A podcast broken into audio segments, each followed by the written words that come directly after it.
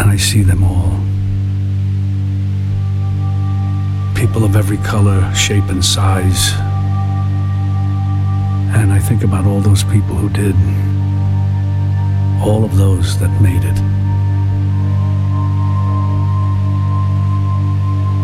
Made it to some distant shore where when they come up the beach or over a bridge or onto a road, they start to walk. Then they start walking faster and faster. Then they are running. They made it. They were at last home.